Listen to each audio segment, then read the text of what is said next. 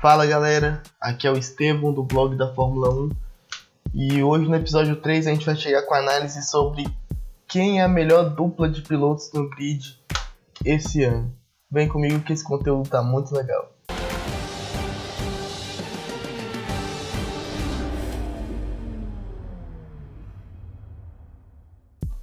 Mas, como já é de costume, deixa seu gostei aí, compartilha com a galera, compartilha nas redes sociais, coloca no story, no Facebook, porque é importante, me ajuda bastante. Lembrando que nada disso aqui é monetizado, eu faço porque eu gosto, porque eu quero trazer para vocês algumas das minhas visões. E vamos para esse episódio.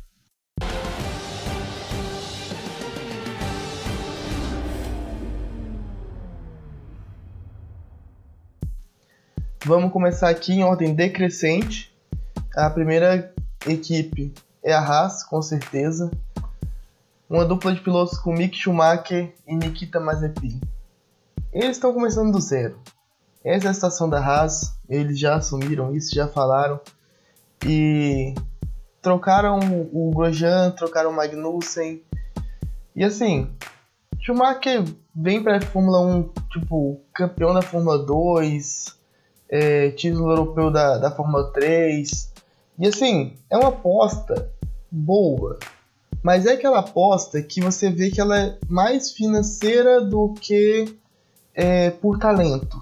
Eu acho assim, se fosse para dar uma oportunidade de talento para ele, daria um carro melhor, não queimaria o menino agora, talvez deixasse para ele assinar com outra equipe, claro que seria bem difícil, né? Mas enfim, eles querem o dinheiro.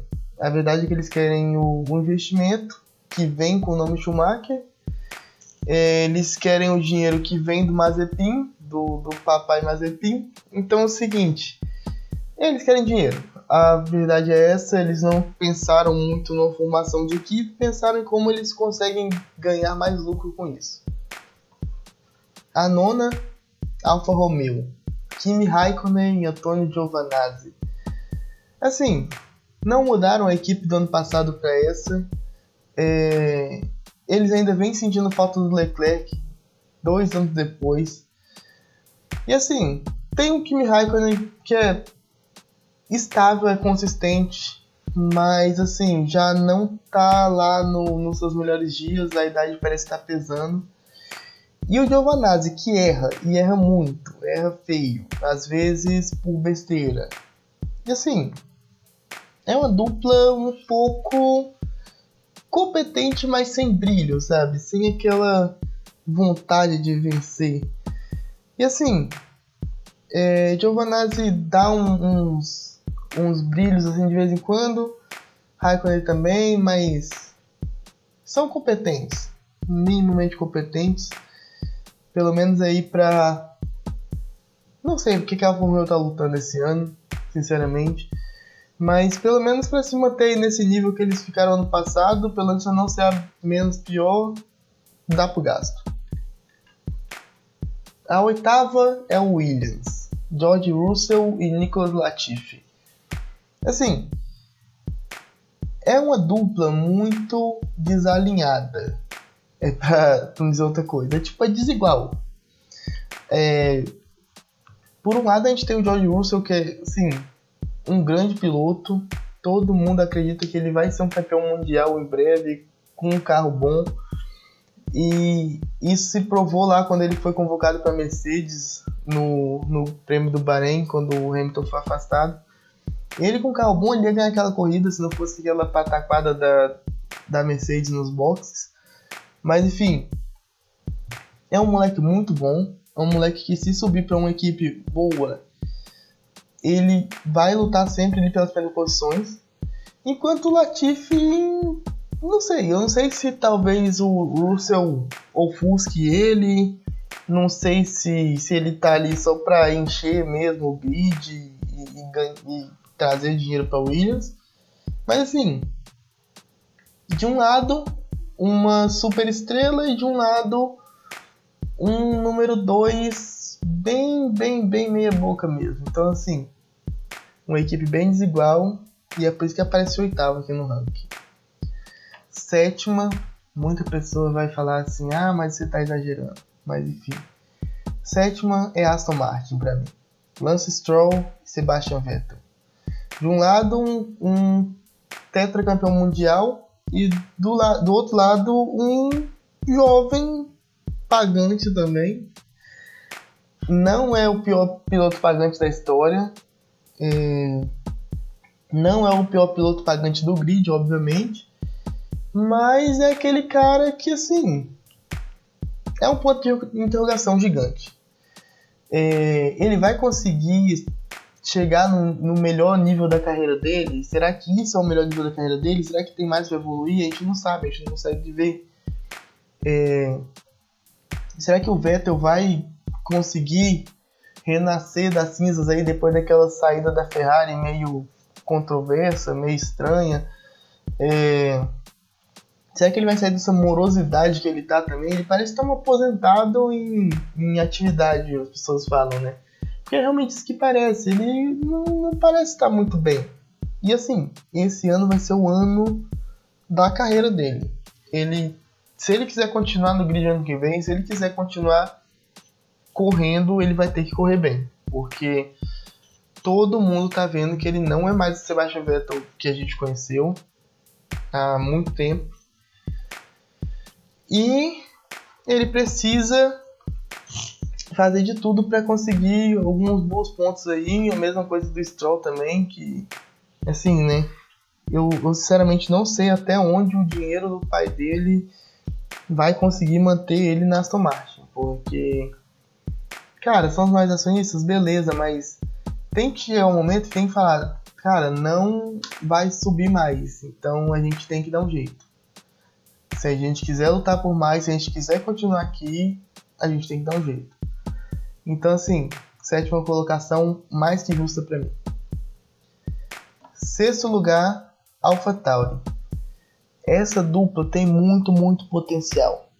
É uma dupla que pode queimar muito minha língua, eu colocando ela em sexto lugar aqui. Porque assim, Pierre Gasly e Yuki Tsunoda. Cara, eles são muito bons. São dois pilotos jovens, são muito pilotos, dois pilotos agressivos. É, o Gasly, ele de vez em quando, ele parece abandonar a corrida, mesmo ainda dentro dela, sabe? Parece que ele desiste, ele não, não vai até o limite. É, ele é um piloto muito técnico, né? Mas falta um pouco mais de instinto na hora de correr é aquele cara que estuda muito, sabe tudo da pista, sabe tudo do adversário, mas na hora de pôr na prática ali falta aquele instinto de piloto, aquela agressividade a mais que eles precisam ter, e aí não sei, não, não rola. Mas esses dois juntos podem dar muito trabalho pro pessoal da frente. E eu acho que eles podem queimar minha língua, eu tô botando eles aqui, mas assim. É, seria uma grata surpresa se eles queimassem minha língua. Quinto lugar, Alpine, Alpine, depende do que você quiser falar. Esteban Ocon e Fernando Alonso. O Ocon é outra interrogação gigante no grid. Eu ainda não consegui ver o, o Ocon com o potencial que todo mundo fala que ele tem, que ele tinha, pelo menos naquela época de, de Racing Point, né? Porque assim, é...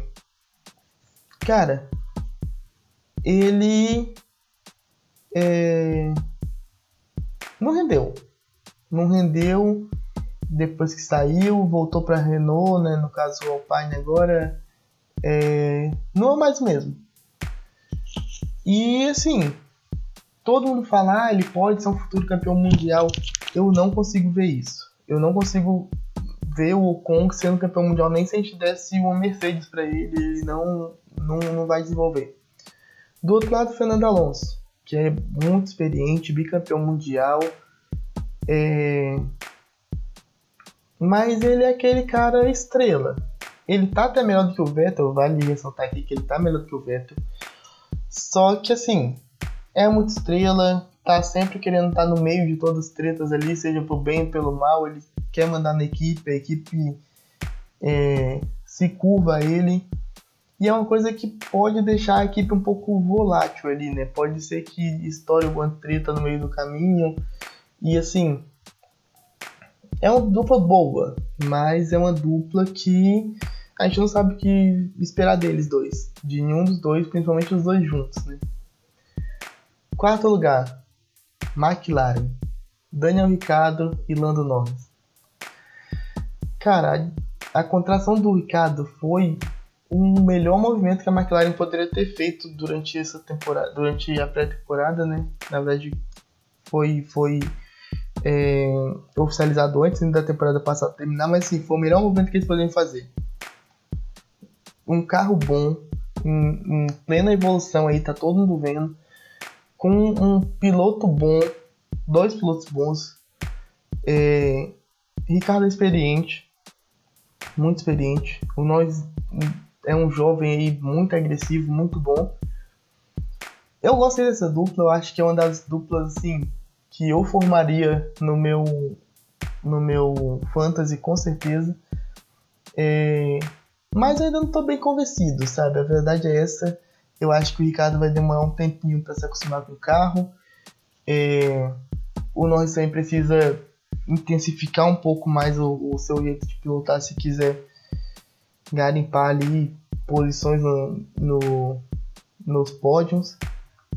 Mas eu gostei, eu acho que é uma equipe que, que pode dar muito trabalho, uma dupla muito boa. Terceiro lugar, a Mercedes. Talvez surpresa para muita gente eu ter botado a Mercedes aqui em terceiro lugar, mas lembrando que o título do, do episódio é a melhor dupla de pilotos e não o melhor piloto em si, né? Hamilton com certeza é o melhor piloto disparado do grid, só que o Bottas, assim, não corresponde, não chega perto. É, cara, as pessoas no, no paddock, assim, na, nos bastidores da Fórmula 1, eles apoiam muito ele, tem um carinho muito grande por ele. Ele, assim, um cara muito tranquilo, todo mundo adora ele, defende.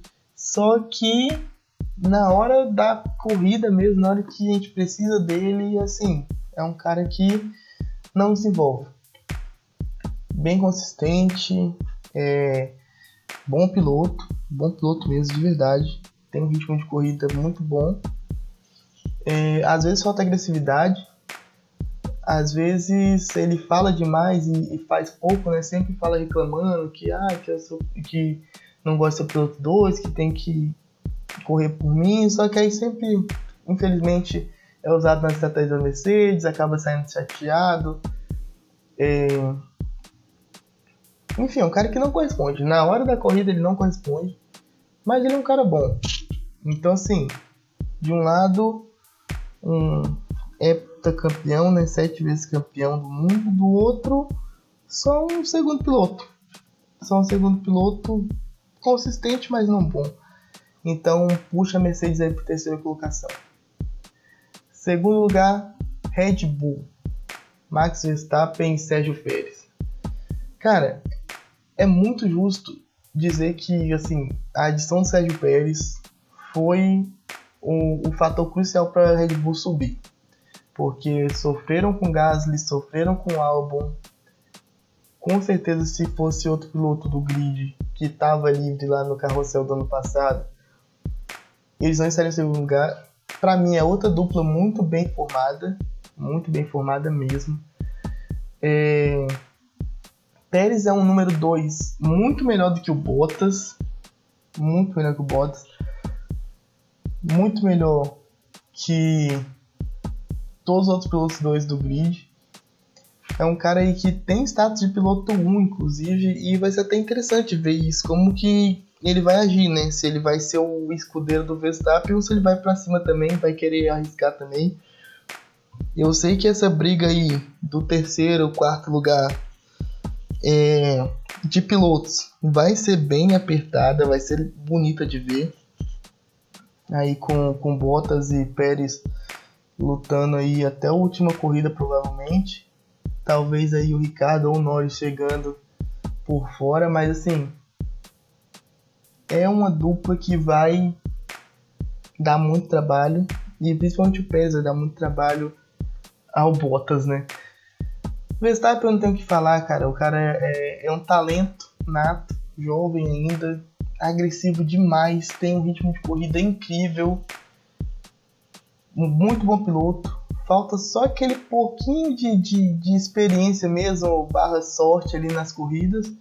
Mas é um cara que hum, dispensa apresentação. O cara realmente é muito bom. Em primeiro lugar, melhor dupla de pilotos, a Ferrari. Para mim, sem dúvida alguma, com certeza seria minha dupla do Fantasy. Charles Leclerc, Carlos Sainz. São dois caras incríveis, dois pilotos que ainda são jovens, mas também têm muita experiência, porque já estão aí na Fórmula 1 há muito tempo. É... O Leclerc ele tem brilho, não, não é uma grande estrela ainda, não é um superstar, mas assim, é um cara que brilha quando precisa chamar responsabilidade, ele consegue. E o profissionalismo do Sainz. Para mim, o Sainz é um dos caras mais consistentes que tem do grid. É... Cara, eles, assim, são os caras que, que não comprometem. Correm bem, têm um, um bom desempenho geralmente. É... Você tem a garantia aí que os dois vão chegar no final da corrida, pelo menos. Que os dois vão estar pontuando aí, ou lutando para pontuar toda a corrida. É... Nenhum dos dois ainda entraram numa pressão assim pra, pra tipo botar a Ferrari de volta aí na disputa pelo, pelo título de construtores. Leclerc é o, o, o piloto principal, o piloto 1, não está sendo pressionado também para tentar ser o campeão mundial aí de, de pilotos. Então, assim, um, um, são uma dupla que vai correr sem pressão alguma, até porque pior do que tá não fica. A verdade é essa. temporada passada da Ferrari foi uma bosta essa temporada, qualquer coisa que vier é lucro, já começaram até melhor, é, dando esperanças aí. Então, assim, são dois caras que vão estar tá sempre ali juntos, vão estar tá sempre ali lutando. E eu gosto dos dois, eu acho dois ótimos pilotos. É... Não espera tipo performances é... absurdas, maravilhosas em nenhum dos dois, não espero. Mas são caras aí que podem vão buscar pódios de vez em quando, podem acabar ganhando uma corrida no, numa corrida meio maluca aí que tiver. E é isso, vão ficar ali entre quinto, sétimo, toda, toda a corrida. Mas para mim, para mim, sinceramente, é a dupla mais equilibrada, é a dupla mais forte, entre aspas, que assim, se a Ferrari continuar mantendo eles mais umas duas, três temporadas, esses caras vão, fazer, vão dar um trabalho danado. Pode ser, pode ser que a médio prazo aí a Ferrari volte a ganhar um título com esses dois pilotando, tá? Pode anotar aí, depois vocês me cobram.